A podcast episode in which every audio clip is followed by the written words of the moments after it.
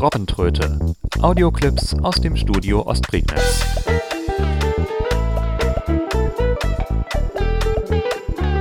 Ein Podcast von Steffen Schulz.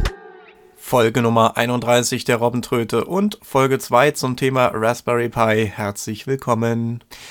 Ja, die Einrichtung haben wir mittlerweile hinter uns. Wir waren bei den Updates stehen geblieben, die grandios fehlgeschlagen sind, da die äh, SD-Karte nicht wirklich funktioniert hat mit diesem Raspberry Pi. Das ist, äh, habe ich ja erklärt, also die SD-Karten, die sind dann nicht unbedingt kaputt, aber der Raspberry Pi hat mit manchen SD-Karten ein kleines Kompatibilitätsproblem entweder startet er gar nicht oder wenn er startet, dann hat er Schreib- und Leseprobleme, wenn umfangreichere Vorgänge passieren. Und so ist es bei dieser Karte gewesen. Ich habe mittlerweile eine andere Karte gefunden und entsprechend schon eingerichtet. Und in der zweiten Folge soll es mal darum gehen, was man für Schritte tun soll, um einen Desktop auf diesem Raspberry Pi zu installieren. Nun gibt es ja schon ein fertiges Raspbian Image mit einem Desktop drauf, der nennt sich Pixel ist aber nicht ganz so zugänglich für uns. Zumindest äh, es wäre mir nicht bekannt, dass das Ding zugänglich wäre. Und äh, deshalb gibt es auch noch andere Möglichkeiten. Der Standard-Desktop von Debian ist GNOME. Allerdings ist GNOME nicht gerade äh, ja, ein Ressourcenschoner und somit für den Raspberry Pi wahrscheinlich auch nicht so zu empfehlen. GNOME äh, ist zwar an und für sich ganz okay, man muss dann entsprechend noch einen Modus aktivieren, der für Orca zugänglich ist. Der nennt sich dann GNOME Classic oder GNOME Fallback. Genau weiß ich es jetzt nicht mehr. Das hat sich im Laufe der Zeit ab und zu mal geändert. Dann gab es dann teilweise GNOME Classic und GNOME Fallback und dann wieder nur GNOME Fallback und GNOME Classic. Also alles sehr verworren manchmal in dieser Linux-Welt. Deshalb gibt es äh, noch andere Desktops, die weniger speicherhungrig sind. Einer dieser Desktops ist Mate. Mate ist ein Fork, eine sogenannte Abspaltung, die aus dem früheren GNOME-Projekt entstanden ist. Also es gab GNOME 2 irgendwann mal. GNOME 2 wurde dann äh, aufgegeben und es wurde GNOME 3 entwickelt, was aber nicht unbedingt auf GNOME 2 aufbaute, sondern eine komplette Neuentwicklung war. Und dann hat man GNOME 2 hergenommen, weil es viele Leute gab, die haben GNOME 2 so ein bisschen hinterher getrauert und haben auf dieser GNOME 2 Basis einen neuen Desktop entwickelt. Und das ist jetzt Mate. Also wer GNOME 2 noch kennt aus äh, früheren Linux-Zeiten, aus äh, alten Ubuntu-Versionen, beispielsweise Ubuntu 10 hat dann äh, GNOME 2 im Einsatz gehabt. Und äh, ja, Debian früher natürlich auch. Und wer das noch kennt, der wird sich mit Mate definitiv vertraut vorkommen. Und äh, wer sonst unter Windows XP noch gearbeitet hat, der wird Mate auch zu schätzen wissen, weil, das werden wir gleich noch sehen, Mate erinnert eigentlich sogar schon so ein bisschen an Windows XP vom, äh, ja, von der Navigation her fast, fast, fast, fast. Aber es ist ähnlich. Ja, was müssen wir tun? Wir müssen natürlich uns in unseren Des Raspberry Pi einloggen. Putty, Putty Konfiguration Dialogfeldkategorie Connect. So, ich gebe die IP-Adresse ein. 192 168 178 30 Putty Eingabeaufforderung leer Login as. Melde mich wieder als Pi-User an, PI. The Programs included with Debian GNU-Linux System Are Free Software Login. So, ich habe eine Generalprobe versucht mit diesem Mate Desktop und die ist grandios schief gelaufen. Das lag teilweise an mir, teilweise an der Anleitung, an der ich mich orientiert habe, weil da einige Punkte waren, die ein bisschen verwirrend sind. Deshalb habe ich zunächst mal das Ding äh, ja quasi in der Generalprobe installiert. Ich habe es letztendlich auch geschafft. Und äh, deshalb werde ich jetzt nicht mehr den Schritt beschreiben, wie man den Mate Desktop installiert oder den Schritt vorführen, sondern äh, sage euch eigentlich nur die Sachen, die man drumherum tun muss. Also bevor wir einen Desktop installieren können oder bevor wir ihn installieren, installieren könnten wir ihn jetzt auch so schon, müssen wir hardwaretechnisch noch was tun, nämlich eine USB-Soundkarte besorgen. Das hat den Hintergrund, dass der Soundtreiber vom Raspberry Pi ein bisschen kaputt ist wenn er mit Sprachausgaben zusammenarbeitet. Da gibt es diese eSpeak-Sprachausgabe und äh, wenn die auf diesen Soundtreiber trifft, dann gibt es Ärger. Dann fängt das Ding an zu stottern und zu wackeln und im schlimmsten Fall gibt es einen Systemabsturz. Das äh, liegt irgendwie an dem Soundtreiber oder an dem Soundchips, ich weiß es nicht. Jedenfalls kann man das einigermaßen umgehen, wenn man stattdessen einen USB-Dongle nimmt. Das kann so ein kleines Ding für 10, 20 Euro sein. Also das muss jetzt nicht irgendwie eine riesig teure 24-Bit 96 Kilohertz Soundkarte sein die wahrscheinlich im Gegenteil dann äh, auch nicht so ohne weiteres einzubinden ist, je nachdem, wie die Treiberverfügbarkeit ist. Es gibt für den Raspberry Pi sogar Aufsteckmodule, die kann, äh, die nennt sich irgendwie HiFi Berry oder äh, Wolfram Audio Card oder Wolf, Wolfson Audio Card, habe ich auch mal gelesen, die äh, lassen sich dann auf diese GPIO-Pins aufstecken. Damit habe ich allerdings jetzt keine weitere Erfahrung. Ich weiß also nicht, ob die dann besser funktionieren. Aber eine USB-Soundkarte tut es allemal. Dafür, dass wir das Ding zum Sprechen bringen wollen. Und deshalb müssen wir dann die USB-Soundkarte installieren. Die braucht einfach nur reingesteckt werden, muss allerdings äh, so konfiguriert werden, dass sie als Standard angesprochen wird. Und das machen wir in einer Konfigurationsdatei. Das ist also äh, kein großes Problem. Da haben wir den Editor Nano drauf. Nano ist so ein ja, Kommandozeilen-Texteditor. Das machen wir mit sudo nano Leerzeichen und dann eine Datei, die unter slash lib slash modprobe.d slash aliases .conf liegt. GNU Nano 2.2.6 Datei, Schrägstrich lieb Schrägstrich Modprobe.d Schrägstrich aliasis.conf. Nummernzeichen These Arete Standard aliasis Entdependencies. Nummernzeichen des Faltus not nitio bemodifit. Nummernzeichen. So, jetzt äh, kommen hier noch ein paar Kommentare in dieser Datei. Also alles, was mit einem Nummernzeichen beginnt, äh, ist unter Linux-Konfigurationsdateien ein Kommentar in den meisten Fällen.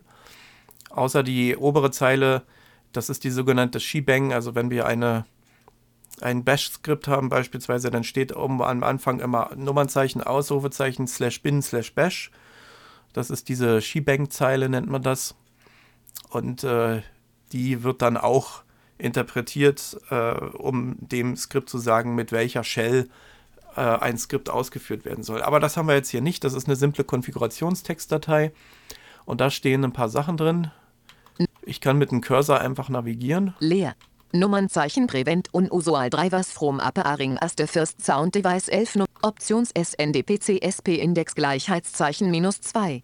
Das sind jetzt äh, Sachen, die für die Soundkarteneinstellungen gültig sind. Und ähm, die müssen wir ein klein bisschen modifizieren. Die erste Zeile nicht, also Options äh, Send PCSP Indexes gleich minus 2, die lassen wir wie sie ist. Die zweite Zeile. Nummernzeichen Options SND USB Audio Index Gleichheitszeichen minus 2. Options SND USB Audio Index gleich minus 2. Die ist normalerweise ohne Kommentarzeichen.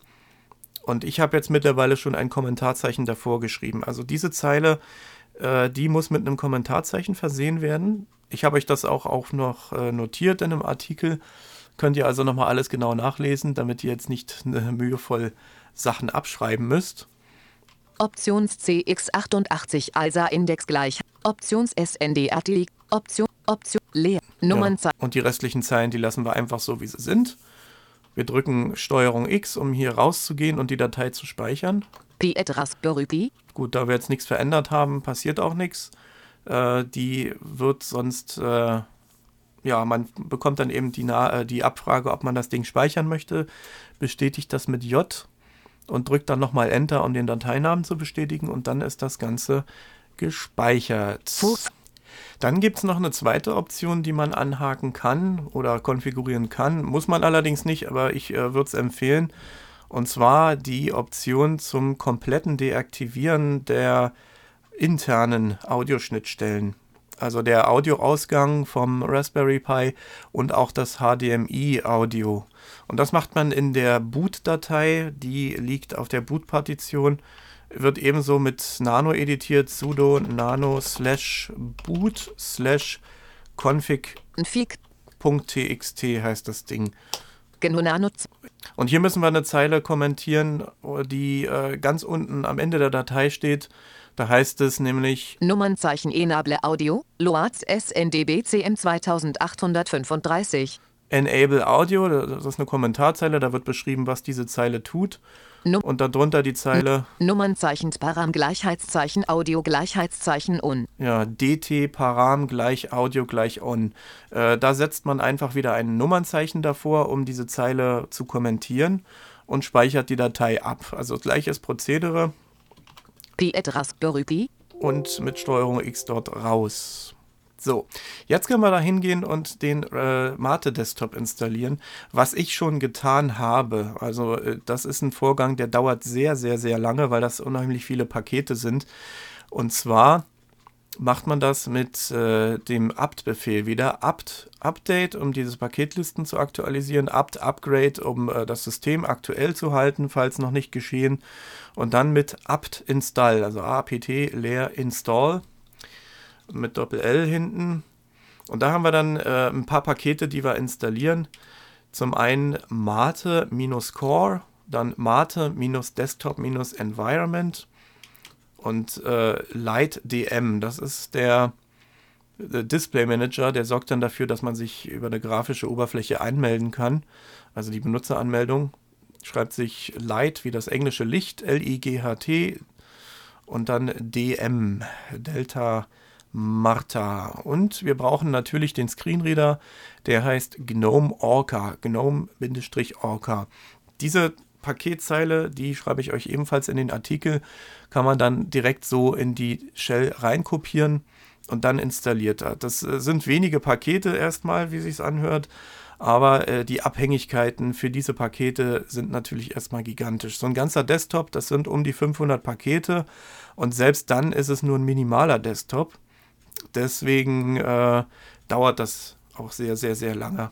Und äh, da muss man sich schon ein paar Stunden Zeit nehmen. Also je nach Geschwindigkeit der verwendeten SD-Karte. Das dauert, wie gesagt. Und man muss sich auch überlegen, was man tatsächlich auf diesem Desktop machen will. Das, was wir jetzt installiert haben, ist eine minimale Desktop-Umgebung. Da ist weder Webbrowser noch E-Mail-Client drauf. Und äh, das ist auch äh, ja, ohne Office-Paket, ohne alles. Es sind nur ein paar Kleinigkeiten drauf. So ein Texteditor ist drauf. Äh, man hat das Menü zum Navigieren. Man hat ein paar Anwendungen, kleinere Anwendungen drauf, die von Mate mitgebracht werden. Eine Archivverwaltung, ein Dateimanager natürlich. Also äh, es ist jetzt nicht allzu viel da. Man muss hinterher noch ein bisschen arbeiten und gucken, was braucht man tatsächlich und was braucht man eher nicht. Man sollte sich bewusst sein, dass der Raspberry Pi kein wirklich fetter Desktop-Rechner ist. Ne? Also man muss äh, gucken, denn wenn man äh, zu viel installiert, dann äh, kann die ganze Sache auch mal wieder nach hinten losgehen und der Raspberry Pi gerät selbst in der Dreier-Version an seine Grenzen. Also er kommt nicht gegen einen richtigen Desktop-Rechner an, aber beispielsweise der Webbrowser läuft, der Firefox oder Iceweasel. Ja, mittlerweile heißt er wieder Firefox, genau. Da gab es ja bei Debian eine Namensstreitigkeit. Der Thunderbird, der heißt bei äh, Debian Ice Dove. Man kann aber auch kleinere Mailprogramme installieren, zum Beispiel Sylphid. Das ist ein japanischer Mail-Client, der redet aber auch Deutsch und ist eine schöne, schlanke Alternative zum iStove. Ja, die Sachen habe ich schon mal installiert. Damit es jetzt weitergehen kann, müssen wir noch eine weitere Konfiguration editieren. Jetzt müssen wir die äh, Settings für die sogenannten Accessibility Switches einrichten. Das bedeutet, äh, dass man den Orca Screenreader sofort beim Systemstart lädt und äh, beim nächsten Reboot des Raspberry Pi das Ding also zu uns spricht. Und das macht man über den G-Settings-Dienst. Das ist ein, ja, im Prinzip wie eine Registry ist das aufgebaut wie man es von Windows her kennt, bloß dass man diese Registry auch mit der Kommandozeile steuern kann. Man muss das Ganze über den Befehl debus launch machen, da wir ja von der Kommandozeile aus arbeiten und nicht äh, schon von der grafischen Oberfläche. debus launch g-settings set org.mate.interface. oh, Accessibility, True und so weiter und so fort. Das sind recht komplexe Befehle, ebenfalls nachzulesen. Die habe ich ebenfalls schon gesetzt in der Generalprobe. Und wir prüfen jetzt mal, ob diese Befehle äh, schon greifen. G. Da sind zwei Befehle, die man abarbeiten muss. Und es gibt auch zwei Befehle, wo man prüfen kann, ob diese Sachen schon auf True gesetzt sind. Senkrecht. So, wir nehmen mal den Interface Accessibility Befehl und lassen uns ausgeben, ob der True oder False ist. Ra. True, sagt er. True. True ist gut. Und dann noch den zweiten. Senkrechter Strich. Das ist die, die Screenreader Enabled Flag, für die, damit der Orca Screenreader automatisch startet. Und auch das ist Trüb. True. Schön. True ist es. True gefällt uns. Der nächste Schritt ist, äh, den Light-DM einzurichten für die Zugänglichkeit. Da ist auch noch ein bisschen was zu tun, aber auch das ist wieder nur eine Konfigurationsdatei, die bearbeitet worden, werden muss. Die liegt unter slash etc. Das ist der generelle Konfigurationsordner von Linux-System slash etc slash lightdm slash lightdm.conf. Die Datei ist sehr umfangreich, da muss man sich ein bisschen durcharbeiten. Num Orca. Greta Rapper Gleichheits. Und zwar gibt es da eine Zeile, die mit Greeter Rapper anfängt. Also Greeter wie die äh, wie das englische Grüßen mit Doppel-E minus Wrapper W-R-A-P-P-E-R gleich. Und da ist eine, ja, da ist, da steht nichts hinter. Da entfernt man zunächst das Kommentarzeichen und ergänzt die Zeile um den Pfad zum Orca Wrapper, nämlich user bin orca dm Wrapper. Das äh, speichert man ebenfalls ab und dann ist der Desktop eingerichtet. Eine letzte Sache, die jetzt noch zu tun wäre, ist, das System so zu konfigurieren, dass er automatisch in den Desktop startet. Und das macht man wieder über das äh, bereits bekannte Tool raspi-config, sudo raspi-config. Raspberry Pi Software Konfiguration Tool. Raspi-Config. 1 Expand viele System Ensure Start all of der S. Und da gehen wir jetzt runter auf Nummer 2 Kange User Password. 3 Boot Optionskon. ja, 3 Boot Options. Pi et. Drücken Enter dort und dann haben wir B1. B1 Desktop Schrägstrich Glycose Wetter Turbot into A Desktop Environment Command Line. Genau, da geben wir rein. B. Und dann haben wir entsprechend B1 die Konsole. B1 Konsole Textkonsole. Requiring User to Login. Dann haben wir B2 Konsole Autologin Textkonsole. Automatically logged in ASPI User. die Konsole mit einem Autologin, B3 Desktop Desktop GUI. Requiring User to Login. das Desktop-GUI mit äh, einer Login-Abfrage. Das wäre dann der LightDM, der uns da begrüßt und uns mit dem Passwort abfragt, bevor wir ans System können. B4 Desktop Autologin Desktop GUI. Automatically logged in ASPI User. Genau, das ist die vierte Option mit einem Desktop-Auto-Login. Dann werden wir automatisch angemeldet, das System fährt hoch und begrüßt uns sofort mit dem fertig geladenen Desktop. B4 Desktop Autologin de Wir bestätigen das einfach mal. Pi et Raspberry Pi. Dollarzeichen sudo nano Schrägstrich lieb Schrägstrich So, jetzt bin ich wieder in der 2 1 Expand viele System. In der äh, entsprechenden Hauptmenüregion hier. Ich will wieder raus aus dem Tool, drücke einmal Tab. Äh, sehe jetzt auf der Breitzeile Select, macht das nicht. Ich gehe einmal mit dem Cursor nach F. rechts. F. Finish steht auf der Breitzeile. Also wer jetzt eine Breitzeile hat, ist hier definitiv im Vorteil. Äh, wie es mit JAWS ist, ob JAWS das automatisch komplett ausliest, weiß ich jetzt gar nicht, aber NVDA tut es momentan nicht. Das kommt auch mal ein bisschen auf die Konsolengrafik, Oberflächen an, mit dem es gebaut wurde. Ich, da, ich sage einfach Finish.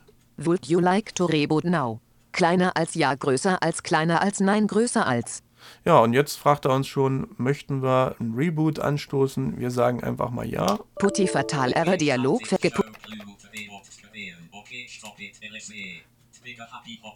So, jetzt ist hier hinten äh, mein eSpeak zugange. Das ist der Konsolenscreenreader, den man noch installieren kann. Das habe ich jetzt bewusst mal ausgelassen. Das Ganze habe ich jetzt mal bewusst ausgelassen, weil dieser Konsolenscreenreader uns auf dem Desktop wenig nützt. Grund dafür ist das Puls-Audio-System, äh, was den Raspberry Pi äh, beziehungsweise generell unter Linux in Zusammenarbeit mit äh, SpeakUp, das ist der Konsolenscreenreader, nicht so ganz funktionieren will. SpeakUp ist ein komplett ALSA-basiertes äh, Ausgabesystem, entweder ALSA oder libAO, was man da auch immer einstellen kann. Puls Audio wird da nicht unterstützt. Puls Audio hat aber die dumme Angewohnheit, dass alles, was auf äh, reiner ALSA-Ebene läuft, vom äh, Soundsystem her, komplett blockiert wird.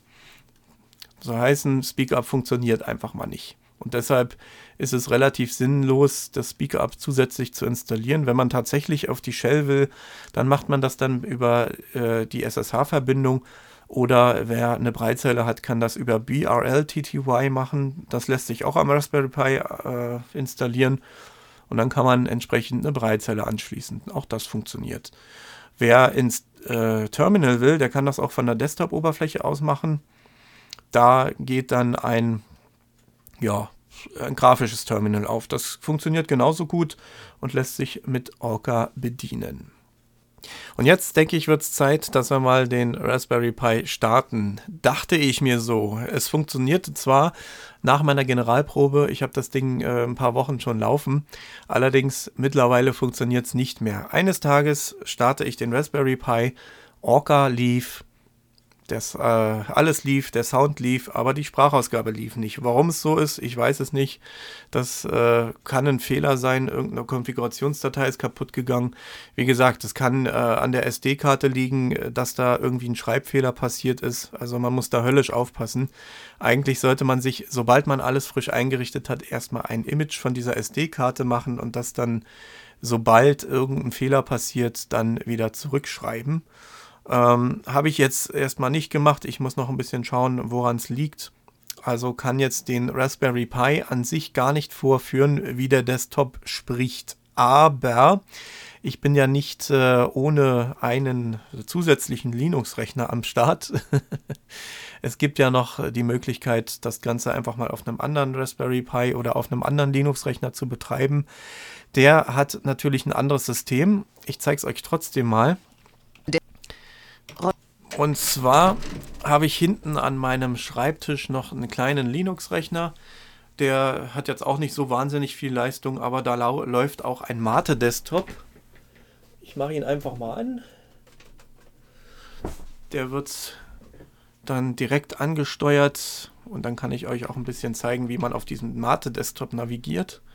Und zwar über meine Tastatur direkt. Da wird ein KVM-Switch dran gesteckt. Also das ist im Prinzip ein Umschalter, den man nutzen kann, um zwei Rechner mit einer Tastatur, einem Monitor und einer Maus zu steuern. Und äh, den habe ich mit äh, jeweils meinem Desktop-Rechner und meinem ja, Linux-Rechner verbunden. Und dann kann ich euch gleich zeigen, wie man auf dem Mate-Desktop navigiert. Fenster. Steffen Schulz. So, hier, hier ist eine Anmeldung. Der macht allerdings nicht den Light-DM, sondern der macht den GNOME Display Manager. Auf dem Rechner laufen nämlich gleich zwei Desktops. Das kann man auch machen.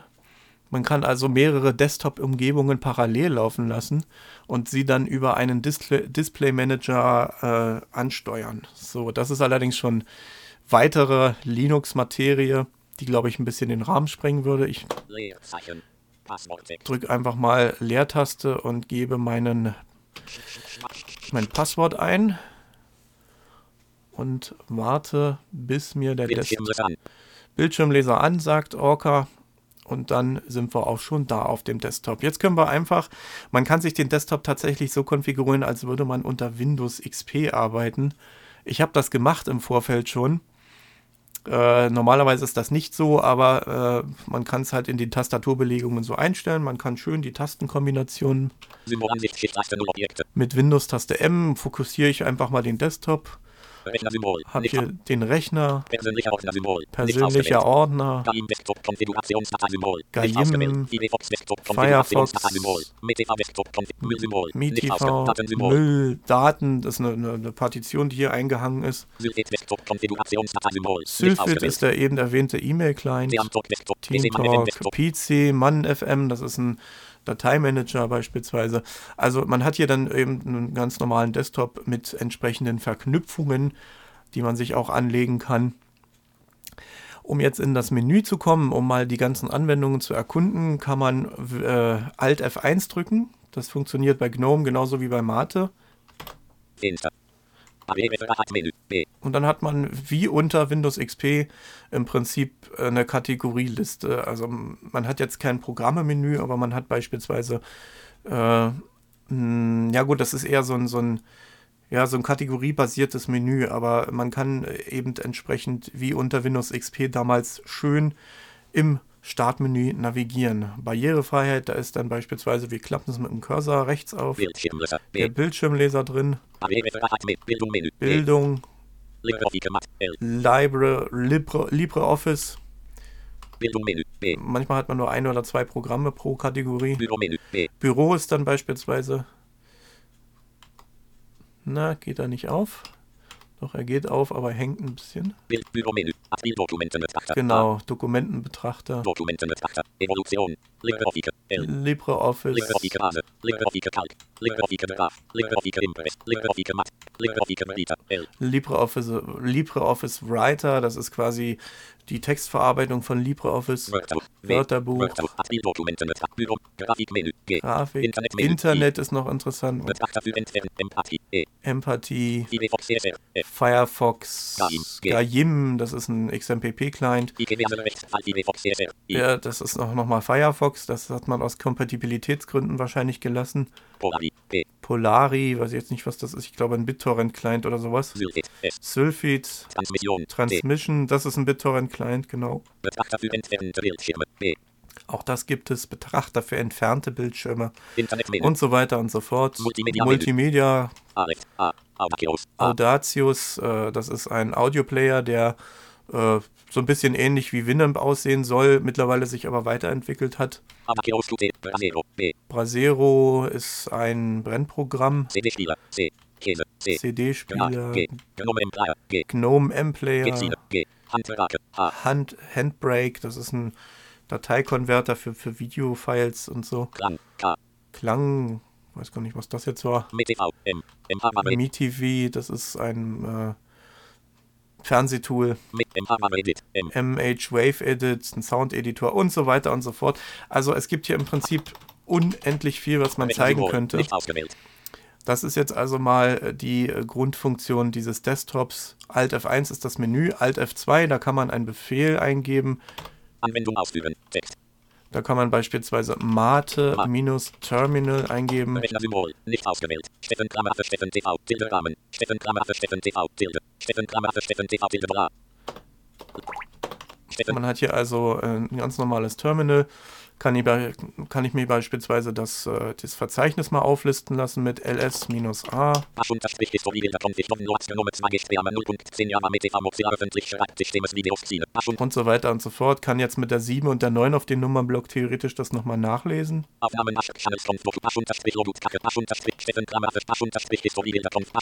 Und so weiter und so fort. Das also ist der Mate Desktop und würde mein Raspberry Pi korrekt arbeiten, dann würde das dort genau so aussehen.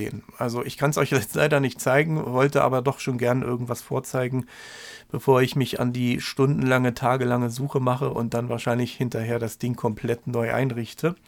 Ja, wer sich mit Linux befasst, der begibt sich auf einen abenteuerlichen Weg, denn man muss da immer ein bisschen auf Überraschungen gespannt sein. Und das soll es dann auch gewesen sein. Das war mal so ein bisschen angerissen, die Installation und Einrichtung eines Raspberry Pi mit einem Mate-Desktop-System. Auch wenn es nicht ganz so geklappt hat, wie ich es da eigentlich wollte. Aber ich hoffe, ihr habt so ein bisschen eine Idee bekommen, wie das funktionieren kann. Ich habe, äh, wie gesagt, einen Artikel darüber geschrieben. Da stehen nochmal alle Befehle, alle Konfigurationsparameter drin, die ihr braucht. So ein Raspberry Pi, der braucht noch ein bisschen mehr Pflege, um beispielsweise die SD-Karte nicht so schnell verschleißen zu lassen. Da kann man dann solche Scherze tun wie äh, eine RAM-Disk installieren, um Logfiles auszulagern. Ähm, die werden ja normalerweise in die ja, auf der Festplatte in ein Verzeichnis geschrieben, die Logdateien, und auch ständig aktualisiert. Das Syslog, das schreibt irgendwie sekündlich irgendeine, äh, wenn Fehlermeldungen auftauchen oder wenn irgendwelche Debug-Messages auftauchen. Äh, das kann man dann damit verhindern, indem man diese Logdateien einfach in den RAM auslagert. Und so schont man auch ein bisschen die SD-Karte.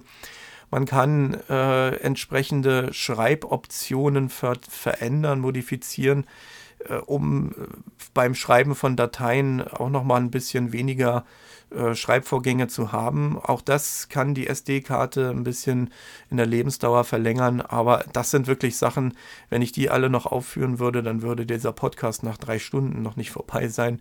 Deshalb belasse ich es für heute erstmal und hoffe, ihr habt ein bisschen Spaß am Basteln bekommen. Und so ein Raspberry Pi, mit dem kann man eine ganze Menge machen. Ich habe noch einen äh, einen zweiten Raspberry Pi hier, den könnte ich jetzt noch einrichten als äh, Musikserver und als äh, Medienserver, als Internetradiostation, die man dann sogar mit dem Smartphone steuern kann, als Fernbedienung sozusagen. Also richtig coole Projekte gibt es und auch Hausautomation geht, worüber es auch noch eine Folge geben wird, hier im Tech Talk beispielsweise. Und vieles, vieles mehr. Also der Raspberry Pi ist so ein bisschen so ein kleines Wunderding also schon ziemlich interessant, was man aus dieser kleinen Platine rausholen kann. Für heute soll es das aber gewesen sein. Ich bedanke mich fürs Zuhören und hoffe, wir hören uns dann in einer der nächsten Folgen wieder mal. Am Mikrofon war Steffen Schulz. Bis zum nächsten Mal. Die Robbentröte. Audioclips aus dem Studio Ostprignitz.